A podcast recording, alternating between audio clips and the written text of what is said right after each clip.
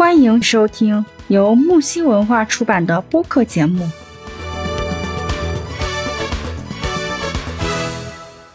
那世间万物皆有阴阳两面，人也一样，存在男性、女性，俗称两性。加强对两性的了解，揭开男女之间的神秘面纱，是每个人都不可逾越的话题。大家好，我是主持人笑语盈盈。大家好，我是主播城南青音。那青音，今晚我们的话题呢是说，就是在前两周哈，我们播出了关于年轻人婚姻恐惧症的一期节目。后来有朋友留言，就是希望再播出一档关于如何克服婚姻恐惧症的这个节目哈。那今晚的话题，我们就是关于这个的，好吗？希望有更多的能够顺利的走进婚姻的殿堂，开启幸福美满人生。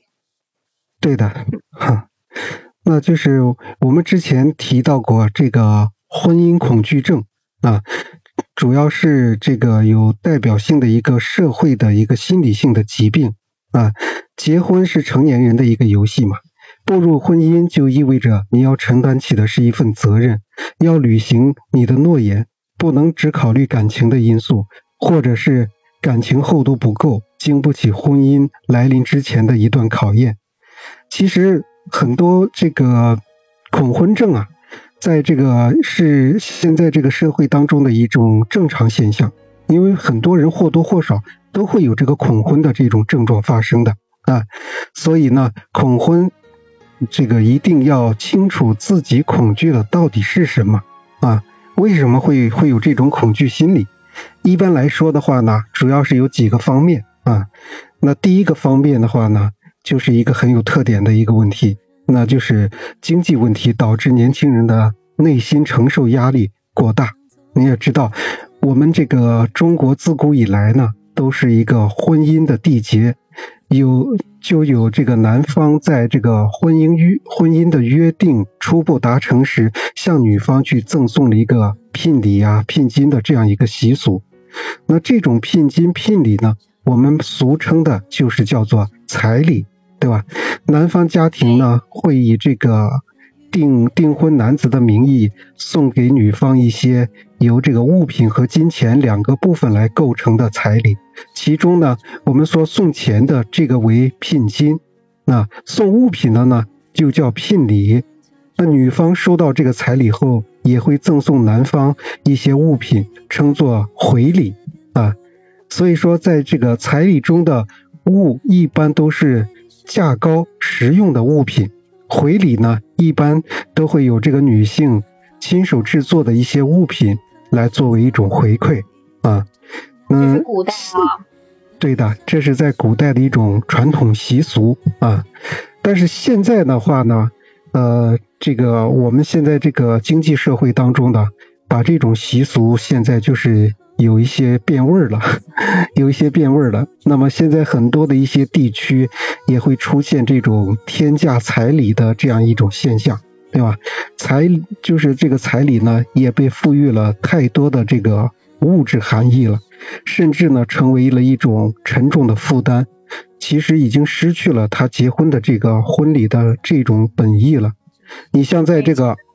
这个彩礼啊，还有回礼的多少，应该是根据双方家庭的这个经济能力来定，对吧？嗯，对的，对的。但是有一些，呃，有一些情况它就不是这样，所以让人对就是不好接受。对，就是现在这个，因为目目前来说的话呢，这种情况还是嗯不比比就是比较严重吧。这种事情发生的次数也比较多，而且的话呢，经济社会当中人现在的话攀比心越来越重。对吧？这个你们家的女儿结婚的，你们家的孩子结婚的时候是什么场面的？那我至少不能低于这个场面嘛。我要低于这个场面的话，我以后结婚结婚的时候在村里边或者在亲戚朋友跟前的话，我可能会抬不起头，没面子。所以说现在的话，那很多家庭都是有这种攀比心的，也导致了整个婚姻。对，是这样的，也导致就整个婚姻当中的话呢，越来越。呃，怎么说过度嘛，挥霍无度嘛，这种这种情况，其实它对我们这个风气来说，社会的风气来说，影响并不好，并不好啊。你像有些，对，是是肯定是不好。你像这个有些朋友圈里边之前流传着什么一些讲究，要什么万紫千红一片绿啊，一动不动三斤三两。这样的天价彩彩礼的这种现象，就令人瞠目结舌嘛。也有不少在朋友圈里面发朋友圈的，对吧？那聘金聘礼都是现金红钞票，一一沓一沓，一摞一摞的，对吧？有些的话还有那个开的都是豪车，到结婚的时候要车都是豪豪车什么的。这一场结婚下来的这个场面，这个场面花费是非常大非常大的。对吧？很多家庭为了这种场面呀，就是很多都是负债累累。结了婚之后，哎呦，头疼怎么去还债？而且这种事情现在的话呢，国家对这种事情也已经引起了一个高度重视了。你像这个，在这个民政部的时候呢，也颁发了一些这个关于明文，呃，禁止这个天价婚礼啊、攀比啊这一类的不良风气的这种这种发展要杜绝嘛，呃。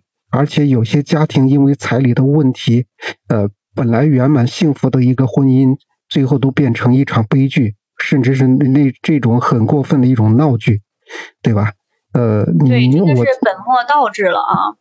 对的，对的，确实这种现象。嗯，像这个二零一七年的时候有一个新闻嘛，就是二零一七年的时候，呃，有就是那个汤阴县一个家庭。因为这个结婚礼金的问题，然后还引发了一场血案，然后一下在这个全国都引起轰动了。对，对，而是是这个你想象不到的，知道吧？因为现在是什么呢？你本身是两家的结婚的喜庆的日子，最后是因为钱的问题引发的血案，知道吧？这感觉这两个人没有什么爱情的，就是赤裸裸的金钱，就像是一种交易，你知道。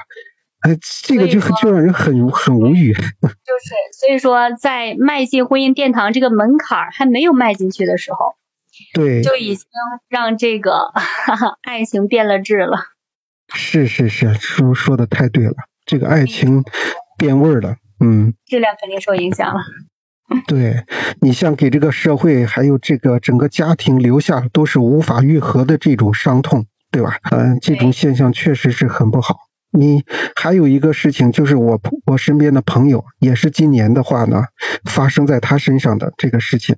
他和他女朋友的话呢，两个人感情也非常好，但是他这个人的话，他就因为他是呃没有太高学历的，他就是一个初中初中毕业了之后就到社会上打拼的一个人，没有上过高中，文化学历比较低。嗯，他认识的女朋友的话呢，是大学毕业的一个大学生。两个人其实感情还不错，感情不错，然后在一起相处了都两年了嘛，然后今年就想要把这个婚事定下来，家里边也是比较关注这个事情嘛，他们家里边，结果呢，呃，对方父母知道这个事情了之后，有点看不上他，他觉得自己的女儿啊是大学毕业的，而男方的话呢，他是这个初中毕业的，这简直是一个天上一个地下。嗯，两个人倒是挺挺挺好的，两个人呃挺恩爱，呃也感情也非常的深厚啊。嗯，这个女方家里边的话呢，就提了一个要求，就是这个彩礼必须三十万，这个是没有商量的，就当时就提了三十万的这样一个彩礼的要求，而且的话呢，还规定的是什么？规定的就是这三十万。你就是在这一个月内全款付清的，不能够有拖欠的这种现象。人家当时提这个，有点对有意的为难对方的意思，对吧？对，这就是有意在刁难对方了，知道吧？呃，因为他们家怎么说呢，也看不上，关键是看不上那个男方。他俩愿意是他俩愿意的事情。这有时候啊，我们这边的话，虽然说现在是自由恋爱。但其实有些时候还真的是父母干预的程度是比较深的。你像对方父母一直是这样的态度，他这个我这朋友他也特别特别难过。然后的话呢，家里边的话经济条件也不是太好。嗯，有的时候年轻人嘛，难免叛逆，对吧？其实父母越是反对，越想要在一块儿。对对对。所以这个就很尴尬。嗯嗯，这个就要看这个父母也好啊，年轻人也好啊，他们想出来的呃解决的办法是什么了。如果像这种要增加彩礼的话，就是，哎呀，这小伙子怎么办呢？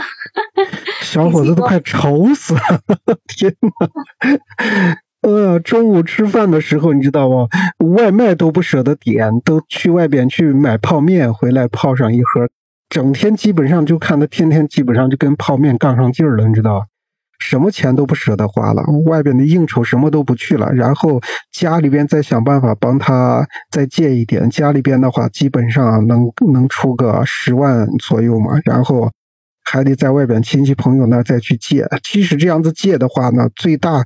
还有十万块钱的亏空呢，还还没办法弄。然后他这几天又在跑贷款嘛，希望从别的地方能贷一点钱进来，然后先把这个婚礼给结了。嗯，这个事情的话呢，其实到最后的话，你看对方提出来要求，他再去借钱，家里到处去借钱，借的过程当中还不到一个礼拜，然后对方又突然改口了。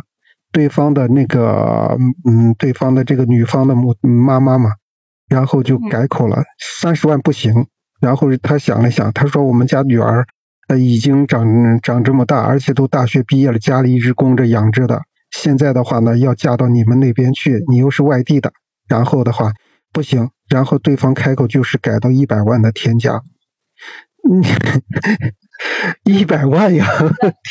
对，我觉得这个不呃，这个不仅仅是天价彩礼的问题了啊，那最主要就是说父母啊没有看上对方，对吧？然后是刁难他的一种方法，有的是用这种方法，有的人可能是用其他的方法。这个对小伙子 蛮受挫折的啊。对，就是要让他知难而退吧。我觉得这个东西跟钱就没有什么关系了，我感觉就是不愿意，反正就是这样的一个高门槛你也达不到，你就自己知难而退。所以说也可以看出对方这个父母是铁了心的要棒打鸳鸯散。哎呀，就可可怜了，就这对小情侣了，你知道吧？哎呦，天天都是以泪洗面。对，虽然说是他是有意刁难的一种方式哈，但我觉得在他们当地的话，应该来讲彩礼应该也是不少的，就是普遍的钱应该，如果说其他人家彩礼都没有那么多，然后这个当妈妈的一下要那么多哈，我觉得他也可能也会怕难堪呀之类的，对不对？如果说他们那边彩礼的彩礼的话，嗯，嗯，他再拔高一点，可能就不是很显眼，所以其实也能从侧面说明这个问题。嗯，对。其实，其实这个事情的话，嗯，这个女方倒是倒是挺那个什么的，挺挺那个不愿意离开男方的。然后在这么长时间里边，呃，基本上男方对这个女女对这个女孩子来说的话，照顾的也确实挺到位，这个赢得了芳心吧。呃，怎么说呢？女女方也能看到男方的这个家里边啊，也也挺努力的。就为了他们把他们这个婚事做成呀，家里边不停的去去跑着四处借钱，然后的话呢，呃，然后又是家里边什么有多少存款，还有什么能卖的，都想办法给他变现了，知道吧？就是一心想把这个彩礼钱给他搞齐了。这个女方倒是看着对方家里边确实挺挺诚的啊，挺实诚的这样一个。你想，呃，当时因为当时家里边。就就就是按三十万的标准去努力的呗，嗯嗯，这个问题关键是怎么说呢？对方一下开到一百万这个价格的时候，所有的这个希望全部都破灭了。对，虽然咱们聊的是如何克服这个恐婚的这个问题哈，但是我现在其实也想知道这个故事的结局，是女方的家长被男方的举动感动了，然后降低了标准呢，还是说依然坚持就是要棒打鸳鸯，最后没结成呢？嗯，他现在是这样的啊，对方是怎么说呢？对方是没让步的，对方家庭是没有让步的。但是女方的话，现在是在男方家里不回去了，家里边嗯死活不回去，在谁打电话都不接了，知道吧？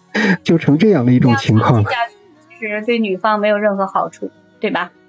对，这样下去的话，也确实是这样的。不过我们要说的这个传统观念啊，就是说，你看，对，就是肯定就是未婚同居了嘛，对吧？现在这种现象也挺普遍的。但是如果说得不到父母的认可，然后长期这样的下去的话，肯定是对女生的名誉影响更大一些，对不对？嗯，对。现在说的，对，说的也是这样。嗯，怎么说呢？关键是男方这个家里边呀，对这个女女方的这个对这个女孩子呀，家里边是特别特别中意。只是因为这个问题，现在弄的就是两家人不答应的话呢，也不行。但两家人的话，男方这家里边还在不断的去跑，去跑这个事情。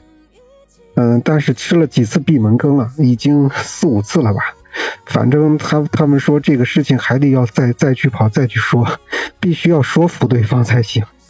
嗯，所以我觉得，希望通过时间的推移啊，然后女方的父母能够慢慢的被这个小伙子的诚意打动，因为毕竟这样的事情。拖长了之后，对女孩的影响更不好，对不对？对对。说的再难听一点啊，如果说女孩什么时候回家，我偷偷拿了这个户口本啊，或者说是我的身份证哈，我偷偷去办了个结婚手续，那女方父父母能怎么样呢？你再阻挠就是二婚，对不对？所以这个时候再怎么下去就不理智了。希望他们最终能有一个好的结局吧，有情人终成眷属。